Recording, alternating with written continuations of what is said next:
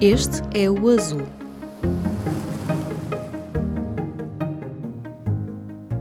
Viva! O podcast do Azul está de volta com conversa sobre ambiente, crise climática e sustentabilidade. Eu sou a Aline Flor e regresso das férias com um assunto muito atual: energia eólica offshore. Até 2030, Portugal quer atingir 10 gigawatts de potência instalada, isto é o equivalente a espalhar mais de 600 torres eólicas no mar.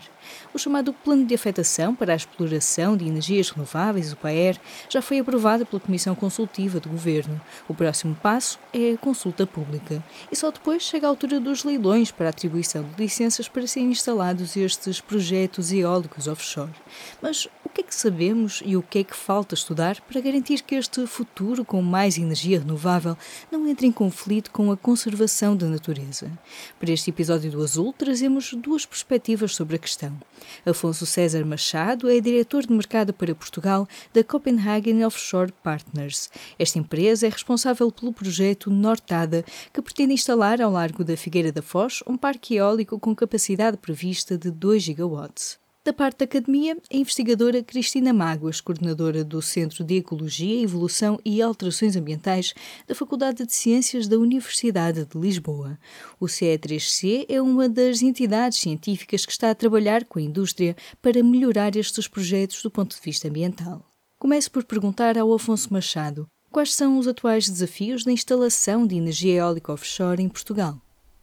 Existem, eh, existem sim, de facto, vários, vários desafios, eh, existe muito trabalho pela frente eh, para Portugal atingir as metas ambiciosas que tem no campo da indústria eólica offshore, mas eu gosto de olhar para isto também de uma forma um bocado mais positiva, na maneira em que existem de facto muitíssimas oportunidades. E a indústria está muitíssimo interessada e olhar para o país com muita, com muita atenção. De uma forma simples e rápida, Portugal tem boas condições, digamos assim, naturais para esta indústria. Tem batimetria eh, apropriada, tem um bom recurso eólico, mas tem também, por exemplo, uma rede de portos e de infraestrutura que permitirão apoiar eh, este tipo de indústria, eh, assim como uma a nível de conhecimento das indústrias e das engenharias, que tudo são importantes, são elementos importantes para que isto, para que esta indústria possa de facto nascer tem também uma coisa importante que é eh, vontade política eh, por parte do governo e uma ambiciosa eh, política de descarbonização que tem, tem, tem sido já marco nos últimos anos, que é de facto de uma posição de liderança, diria eu mesmo a nível, a nível mundial, e que traz, claro, muito interesse para a indústria e traz de facto uma certa, uma, um certo interesse que permite este tipo de investimentos. Ehm, os desafios ou o trabalho que há pela frente, há neste momento, eh, a parte principal, diria eu, é eh, haver eh, um esclarecimento sobre, sobre o marco legal, que sabemos muito bem que tanto o Governo, as direções gerais, entidades públicas estão a, estão a colocar muitíssimo trabalho e muita dedicação neste, neste aspecto e esperamos que nas próximas semanas, meses, tudo isto seja, seja esclarecido para estes projetos poderem andar, eh, poderem andar para a frente. Hum. Professora Cristina Máguas, para que estes projetos possam andar e que estas questões sejam todas resolvidas, quais são as questões que também é preciso esclarecer e resolver para garantir que este desenvolvimento é feito de forma equilibrada e, de facto, conseguindo, por um lado, responder a estas necessidades, esta ambição, mas tendo todas as uh, considerações que é preciso ter depois do ponto de vista, por exemplo, ambiental. Pode-nos falar também um pouco sobre isso. Uh, antes de começar, devo dizer que o CE3C, o Centro de Ecologia, Evolução e Alterações Ambientais, é um centro que uh, é um grande centro, um centro de excelência que tem se focado em três pilares. Na parte da ecologia e biodiversidade, na evolução e exatamente nas alterações ambientais. E com certeza, neste sentido, tudo o que tem a ver com a sustentabilidade e com a conservação tem sido, digamos, das nossas diretrizes. Sabendo nós que as aves marinhas por exemplo, são dentro dos grupos taxonómicos e da biodiversidade claramente o grupo a maior risco, cerca de um terço de, de, todas, estes, de todas estas populações estão ou em risco de extinção ou têm as suas populações ameaçadas ou em risco vulnerável.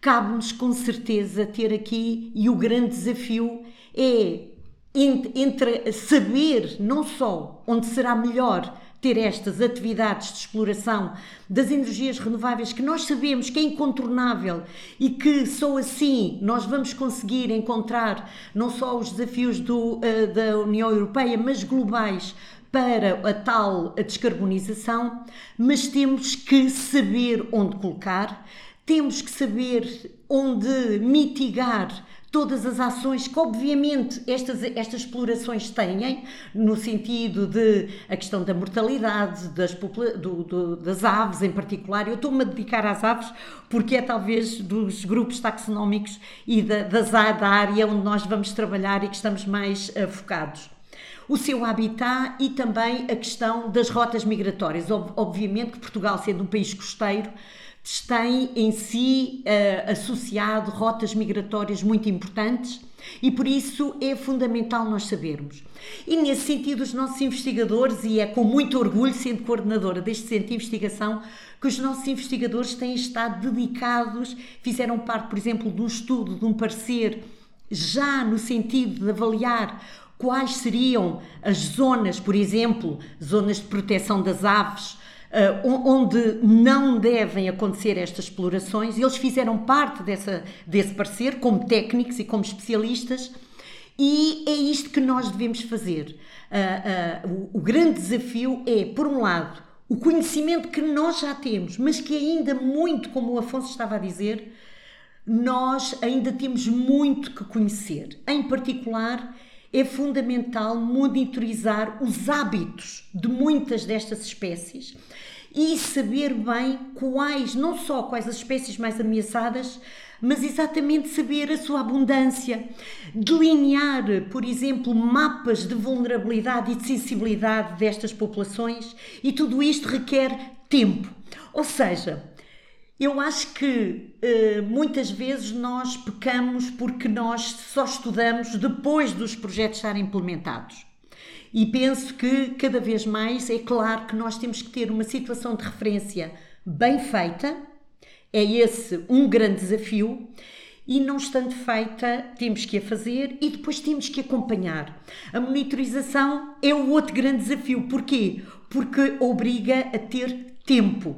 E só com instituições parceiras que assegurem que essa monitorização temporal a lá longo, digamos que é o médio longo prazo, possam ter lugar, é também o grande desafio para a ciência, mas também para os empresários. É conseguirem ter esta uh, noção e este seu e, e ficar dentro do seu compromisso uma, eh, uma vontade de acompanhar o que é que está a acontecer para a biodiversidade.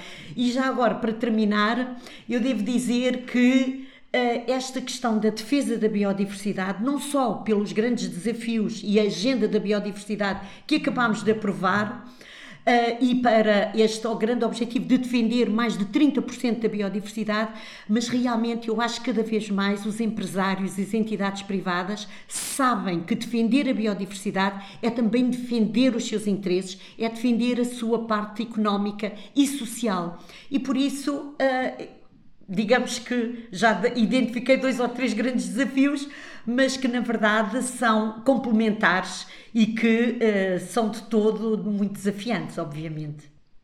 Uh, se calhar eu, eu uh, pegava aqui nestas questões que foram colocadas pela professora Cristina e deixava uma pequena provocação porque estas parcerias, muitas vezes, entre as empresas e a, e a academia, é? e a investigação, muitas vezes são vistas como uma certa contaminação, quase, digamos, a, a este contributo que a academia dá. E muitas vezes há críticas de, de outras questões que não são absorvidas pelas empresas. O Afonso pode falar um pouco sobre como é que, digamos, o, o projeto, por exemplo, este projeto Nortada, vai sendo afinado com esta parceria, digamos, não só de o estudo que é preciso fazer para propor um projeto para lançar esta ideia, mas de facto, como a professora Cristina foi descrevendo, de ao longo do tempo ir melhorando uh, e resolvendo questões? Se me permite um pequeno comentário quanto à, à, à contaminação, eh, acho que é uma capaz de ser uma, uma, uma visão um bocadinho maliciosa uh, de uma coisa que não, que não, sim, uma, sim, que não eu é. uma provocação. Uh, porque, por exemplo, para pegar, para pegar na questão das aves marinhas, trabalhar com aves marinhas e sobre aves marinhas eh, tem que ser com pessoas que saibam sobre aves marinhas. Eh, assim como eh, desenvolver um parque eólico offshore tem que ser feito com empresas e com, que têm capacidade de o fazer. Por isso, não há malícia absolutamente, absolutamente nenhuma. Mas eu queria só, só voltar um passo ou dois atrás para explicar o seguinte. Um, o projeto Nortada e as outras áreas para as quais nós estamos a olhar também ao longo da costa portuguesa, que não se limitam à zona da Figueira da Foz, como é público o nosso interesse, um, é liderada pela Copenhagen Offshore Partners, um, empresa que eu represento em Portugal e que somos parceiro exclusivo da Copenhagen Infrastructure Partners, eh, que é neste momento o maior fundo de investimento dedicado única e exclusivamente a energias renováveis no mundo. Ok? O, eh, o, a concepção holística e as preocupações do fundo eh, em termos da no fundo de critérios ESG são absolutamente super rigorosos. Nós somos dark green, ok? Pode explicar um eh, pouco o que é, que é esse conceito de dark green? Tudo o que são este tipo de considerações são sempre parte de todos os projetos. E como estava a explicar a, a professora Cristina, eh, este tipo de coisas só há uma maneira de as fazer bem feitas, que é fazê-las desde o início. Vou-lhe dar um exemplo muito concreto. E ainda estamos à espera, por exemplo, de saber quais são as zonas finais para a alocação destes projetos. Okay? Isto vai ser determinado pelo Governo e pelos grupos de trabalho que estão, que estão em lugar.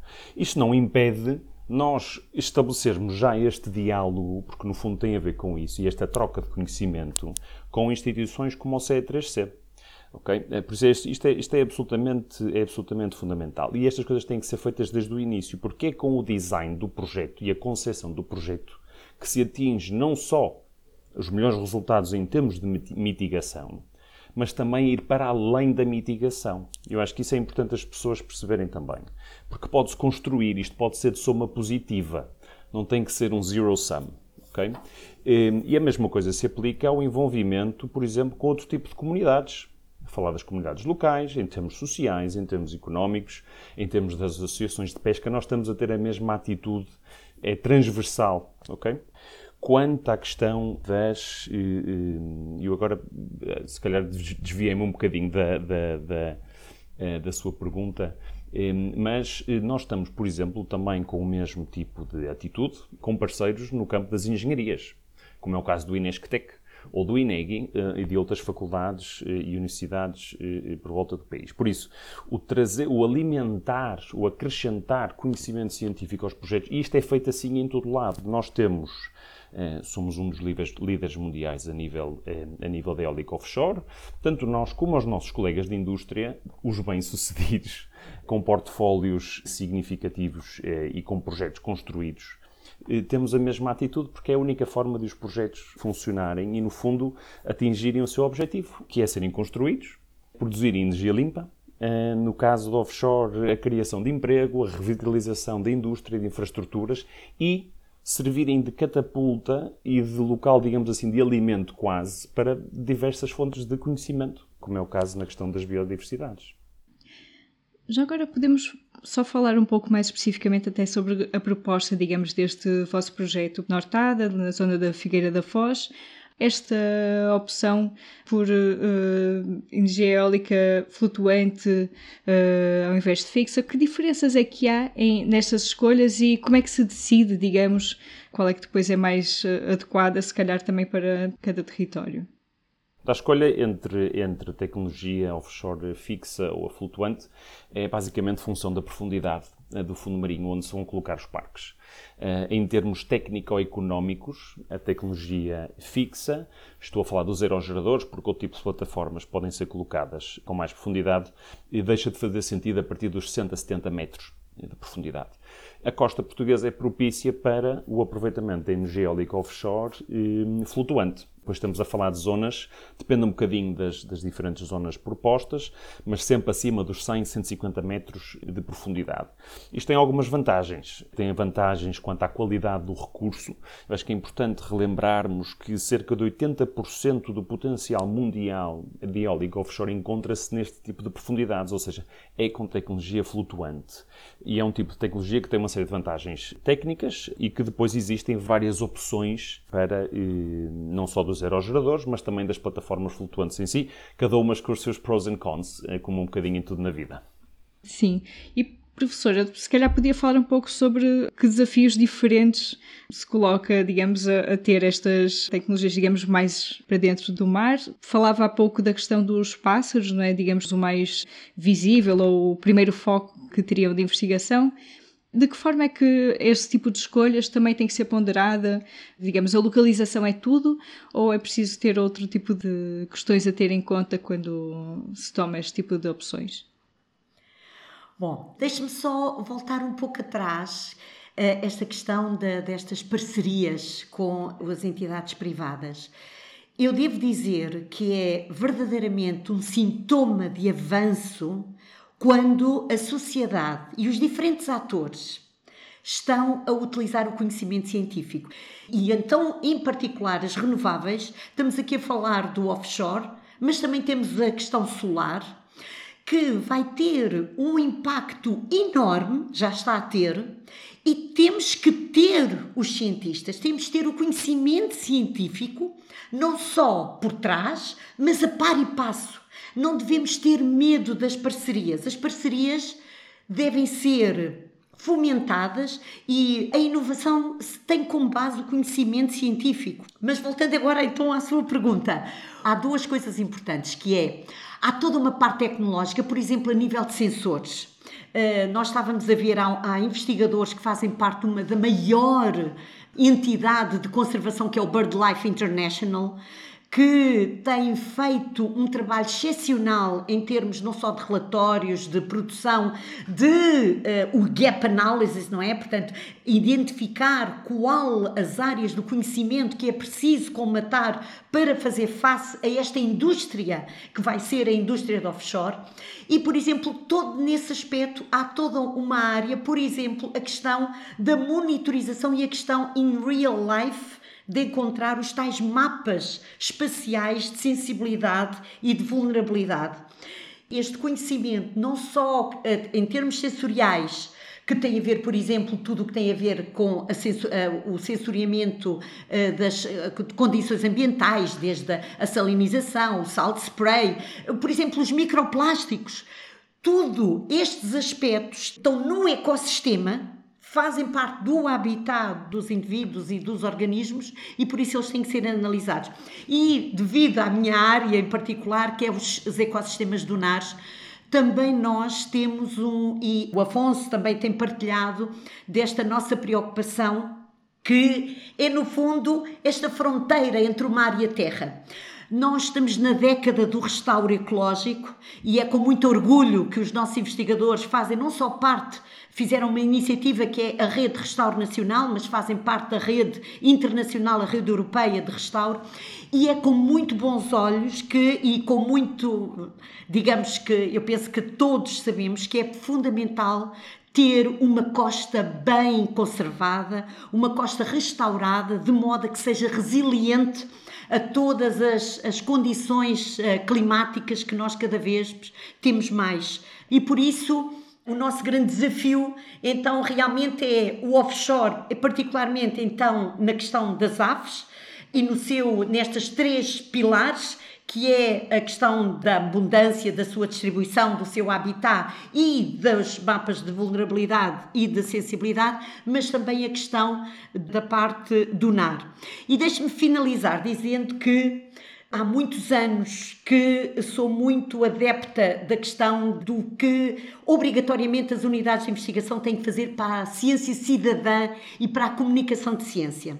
É fundamental que os locais, as populações, desde o merceeiro até ao presidente de Câmara, saber o que é que se está a fazer.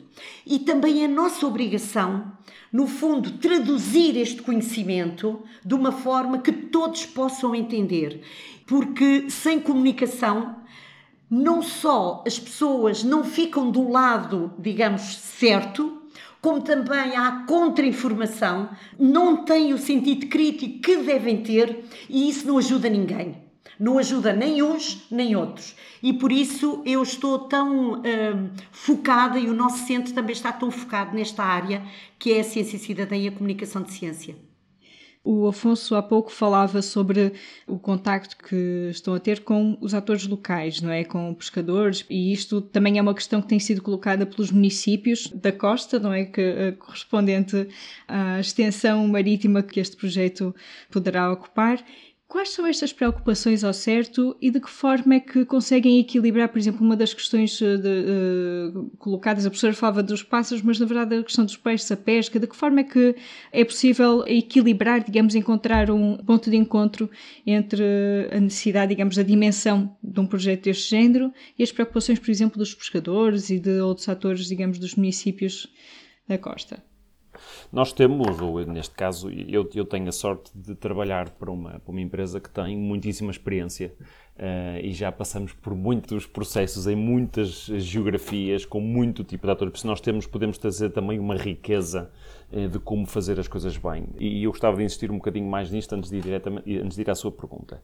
Nós não construímos o conceito do projeto e, a, e o portfólio de parcerias, digamos assim, só para que o projeto passe da ideia à realidade. Ok? Obviamente isso é importante porque nós queremos de facto construí-lo, mas para que ele seja um bom projeto e que seja um bom projeto para todos. Ok? Um, é, nós temos, de facto, é, trabalhado muito proximamente, posso dar dois exemplos concretos, é, com a Câmara Municipal da Figueira da Foz, e uma vez mais estou-me a referir neste caso ao projeto, ao projeto Nortada, Ehm, desde o início eh, estabelecemos já um protocolo também, quando fizemos o lançamento, digamos assim, do projeto eh, em fevereiro, em fevereiro deste ano. Eh, admito também, como posso imaginar, nós andamos a, a, trabalhar neste projeto já há algum tempo, não é? Isto não é uma coisa que saiu de repente há seis meses atrás ehm, e, e de facto este diálogo tem sido muitíssimo, muitíssimo importante. Já agora, quanto e, tempo fundo... é que demora a preparar um projeto deste, deste género?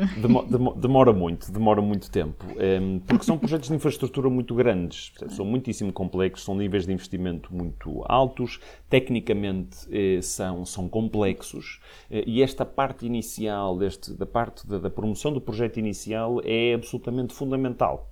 Um, e, e, lá está, e daí termos iniciado logo com o, o, o, diálogo que é necessário. No caso da Câmara Municipal da Figueira da Foz, é, muitíssimo, é, com um diálogo muitíssimo corrente, onde trabalhamos em temas como o envolvimento de diferentes comunidades, a questão eh, da criação de postos de trabalho, a revitalização de infraestruturas locais, o, o como é que se diz, o upskilling eh, de algumas, eh, de algumas das comunidades, a envolver instituições de conhecimento, não só escolas, mas também a nível de formação técnica. E isso é de facto, é de facto importante porque tem que ser um projeto para todos Ok? Ehm, por isso isto é importante. Na questão da pesca, que é sim de facto uma, uma, uma questão eh, que levanta, uma, um elemento que levanta muitas questões, muitas dúvidas. Ehm, é normal, sabe que o, o estarmos, eh, estarmos a fazer uma coisa nova tem sempre, este, tem sempre isto como consequência, que obviamente existem muitas, muitas dúvidas uh, e por vezes as dúvidas são, uh, agora faz parte do nosso trabalho esclarecer estas dúvidas e garantir que, uh, de facto, toda a gente faz parte da solução. A questão da pesca, nós temos trabalhado muitíssimo e de uma forma muito aberta e muito agradável eh, com com associações de, de, pesca locais. Temos protocolos assinados com algumas, nomeadamente eh, com a Associação FIG Pesca, da Figueira da Foz, eh, com quem eu tenho um enormíssimo prazer de me reunir com bastante regularidade.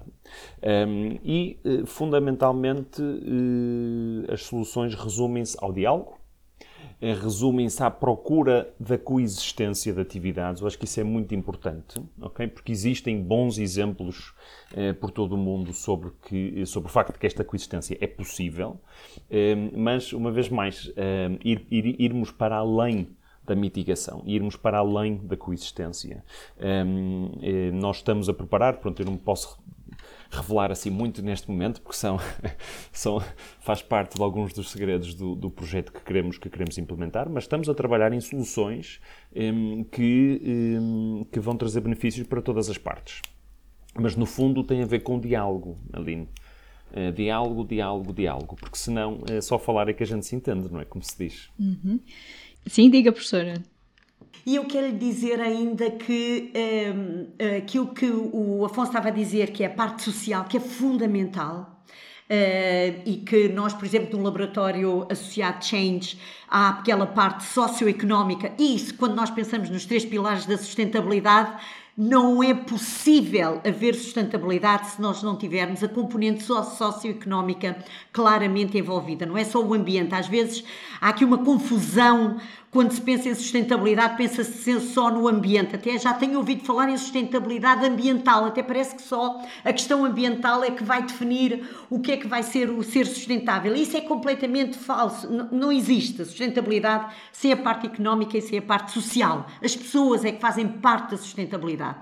Mas eu devo dizer, estando eu, estando do CE3C, sediado na Faculdade de Ciências, também com a Universidade dos Açores, da Universidade de Lisboa, eu devo dizer que esta, o, nós no início começámos logo a falar na, nas, nos, nos incentivos, nos desafios, estas relações com uma entidade como a COP, tal e qual como nós temos com outras, e ainda bem, são também incentivo para o desenvolvimento de outras áreas. Estou a pensar que, por exemplo, dentro da Faculdade de Ciências há outros centros de investigação, nomeadamente o Instituto Dom Luís, que tem muito a ver com a questão da meteorologia, das alterações climáticas, ou, por exemplo, o Maré, que tem a ver exatamente com este aspecto que o Afonso estava a dizer, com a questão das pescas, da gestão das pescas, da gestão uh, dos recursos marinhos esta, esta relação, que agora, se calhar, por exemplo, temos um protocolo mais direto com o CE3C, mas isto, estas relações depois extravasam o próprio centro de investigação e é o, o ecossistema que fica a ganhar, não só a universidade, mas também a empresa, porque fica, digamos, ao seu alcance um conhecimento até muito mais amplo do que aquele se poderia pensar. E esta convivência esta, este desafio que é as, os problemas que muitas vezes os cientistas, e ainda bem, não estão só a trabalhar no problema atual. Senão, nós não tínhamos, por exemplo, soluções para o Covid, ainda bem. Mas temos também que ter no nosso ecossistema os problemas reais. E só neste sentido é que nós podemos contribuir para o avanço da sociedade e para a tal sustentabilidade, porque a sustentabilidade obriga a ter soluções sustentáveis. E uh, eu não queria deixar de acabar este, esta entrevista sem realmente dizer que temos que ser independentes e somos independentes porque os cientistas só fazem o que gostam e o que querem. Isso nem vale a pena. Uh, é, é, é, é, como eu costumo dizer, e havia um professor meu que me dizia, é o professor Fernando Catarino, que dizia: Cristina, nós ganhamos pouco, mas estamos a fazer exatamente o que nós queremos. E este princípio filosófico, este valor, esta maneira de estar na vida, é uma maneira muito que quer muito dizer do encantamento que é ser cientista, mas também da nossa disponibilidade. Uhum. Eu queria falar sobre esta questão da sustentabilidade como tendo, na verdade, esses três pilares, não é? De ambiente, economia e sociedade, não é? De termos que ter este equilíbrio para que funcione e estava a ouvir o que o Afonso dizia sobre também esta questão do diálogo com as comunidades, falava também das práticas ESG, não é? Da empresa, de serem dark green. Nós falamos muito hoje em dia desta questão de práticas de sustentabilidade, mas a verdade é que a rentabilidade é quem ainda é muito a caixa de toque, não é? Que vai marcando o ritmo e a direção das nossas opções. E o que eu perguntava é como é que, e até destas pistas que foi deixando que dá a entender que também existem outras preocupações, como é que as empresas, digamos, podem, neste mundo que está em ebulição já por causa das alterações climáticas, que no fundo foram causadas por alguma ganância, digamos, da nossa exploração do planeta, muito por causa de, de não não há limites, digamos, para o que as empresas vão fazendo. Como é que as empresas estão a repensar, digamos, o seu lugar numa economia, num planeta que precisa tanto de uma visão diferente? É, boa pergunta. Eu, no meu caso particular, eu tive a sorte de ter construído toda a minha vida profissional sempre em energias renováveis e em empresas líderes no setor que só trabalhavam em energias renováveis. Por isso eu sou um bocadinho, como é que se diz, biased Em termos conceituais, nós podemos pensar, falou em lucros ou no, na perseguição de lucro. Pronto, eu não quero entrar em discussões dogmáticas. Eu, por acaso, sou economista, tenho as minhas opiniões e as minhas escolas, que há escolas que gosto mais, há escolas que gosto menos. Acho que aqui é, é uma questão importante não diabolizar a questão da rentabilidade. As empresas ou o sistema em que vivemos hoje em dia, como o sistema económico, o incentivo normal é que as entidades privadas procurem o lucro. Ponto final, parágrafo. Mas por isso é que temos Estados e por isso é que temos governos que, com políticas, têm que eh, direcionar e criar os incentivos, e por incentivos eu não estou necessariamente a falar de incentivos económicos, mas direcionar o mercado ou as forças de mercado, que também é outra palavra que é diabolizada, para o sítio correto. A questão da rentabilidade não é um entrave no campo das energias renováveis, não é. Tem muito a ver, digo-lhe de uma forma muito honesta, com o ADN das empresas e com a dedicação que elas têm à causa da descarbonização. Eh, obviamente existem muitos parceiros de indústria que são empresas, por exemplo, mais antigas, começaram no início do século passado, que têm uma história, elas em si, de descarbonização muito bem sucedida, mas de facto o mercado precisa de empresas que estejam focadas pura e simplesmente eh, no desenvolvimento de energias que são só eh, renováveis. E a questão da sustentabilidade ou do respeito, por exemplo, pelo meio ambiente, não é uma questão que se pesa com métricas económicas ou financeiras. Ela tem que ser feita ponto final parágrafo. Uma resposta muito simplista, mas espero que exemplifique um bocadinho a atitude que se tem neste sentido, porque senão as coisas de facto não uh, funcionam. A tecnologia offshore é uma tecnologia, no caso português, relevante, é uma tecnologia necessária, eu acho que é importante mencionar isto também. Portugal tem tido um percurso exemplar no deployment, como é que se diz, no, no, no, na instalação de energias renováveis, na descarbonização, tem políticas muito ambiciosas, eh, mas temos um pequeno problema que é o facto de sermos um país pequeno e que temos pouco espaço em terra. Uh, e a descarbonização real, a descarbonização séria, não estou a falar só de eletrificação, porque acho que é outra questão que muitas vezes é pouco entendida. A descarbonização séria vai exigir ou exige que não existe uma solução, acho que é importante falar disso também, por isso não é o offshore que vai resolver todos os, todos os uhum, problemas, é um mas é, é, de facto uma peça fundamental no puzzle. E, por exemplo, o novo Plano Nacional de Energia e Clima mostra precisamente isso, que de facto reconhece o offshore como importante. Mas a questão, a perspectiva holística e a questão do, dos critérios ESG eh, não são para ser discutidos. Uhum. Professor, eu também, se não sei se quer também acrescentar alguma coisa, mas penso que uh, isto que o Afonso disse é, é muito importante, né, de que temos que também pensar nestas soluções como elas hão de ser múltiplas, não é? Porque não, não é uma única aposta que nós precisamos, mas como é que nós também conseguimos colocar alguns uh, limites, digamos, nesta ambição, que por um lado é necessária, mas que depois encontra alguns, algumas limitações, porque vemos também em Portugal estas questões. Até que ponto, por exemplo, a exploração de lítio vai prejudicar aquelas comunidades durante quase duas décadas, ou o abate de sobreiros que depois uh, têm autorizações de áreas que parecem quase absurdas, não é? Uh, como é que nós conseguimos então uh, encontrar o equilíbrio?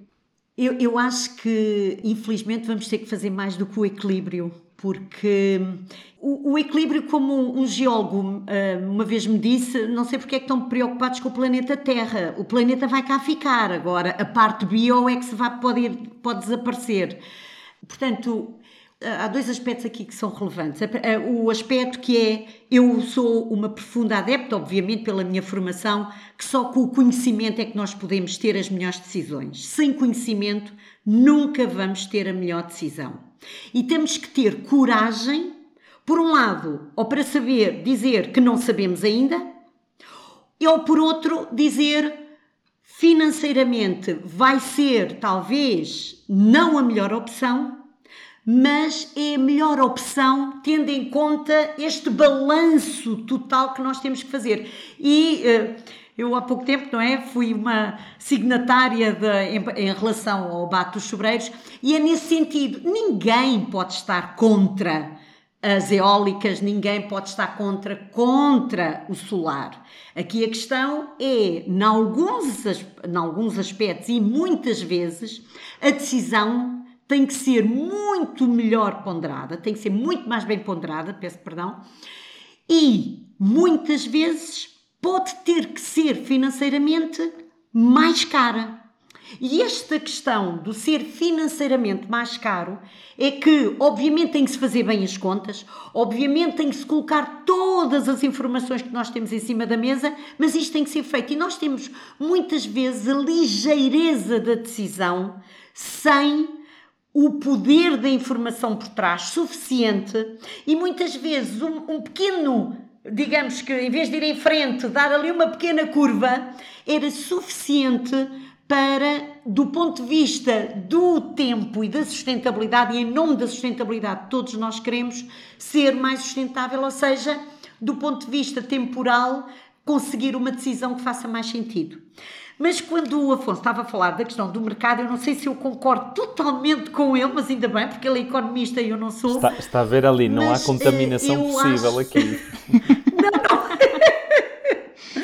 Não, não, não. É, é, é, realmente a questão que eu não abordei, que é o outro grande desafio, que são os serviços dos ecossistemas.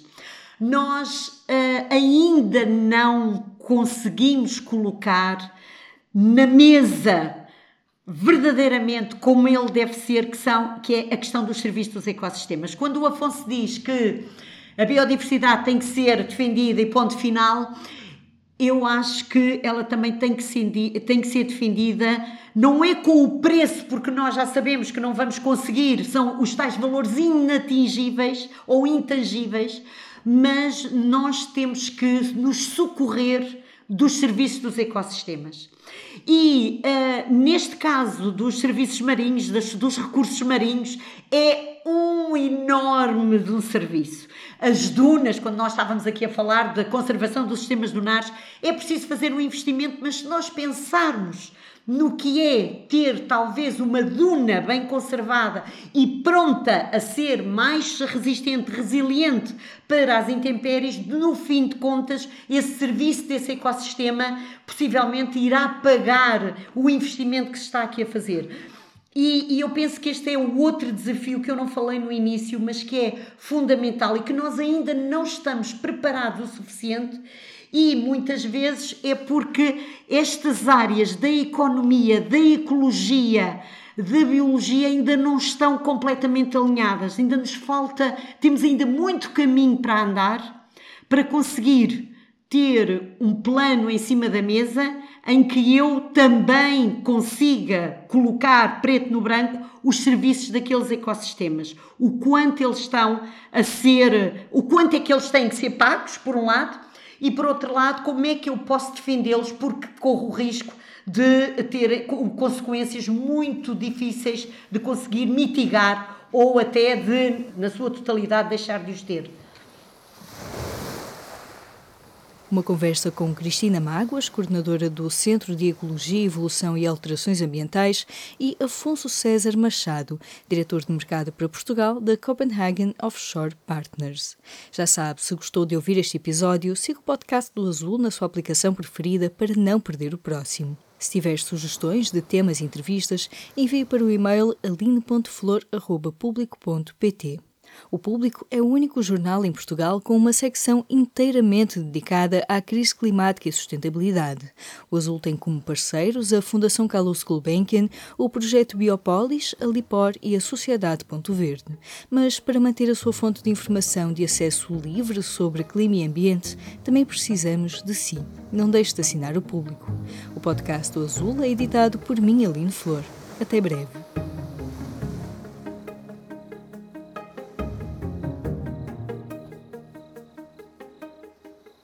O público fica no ouvido.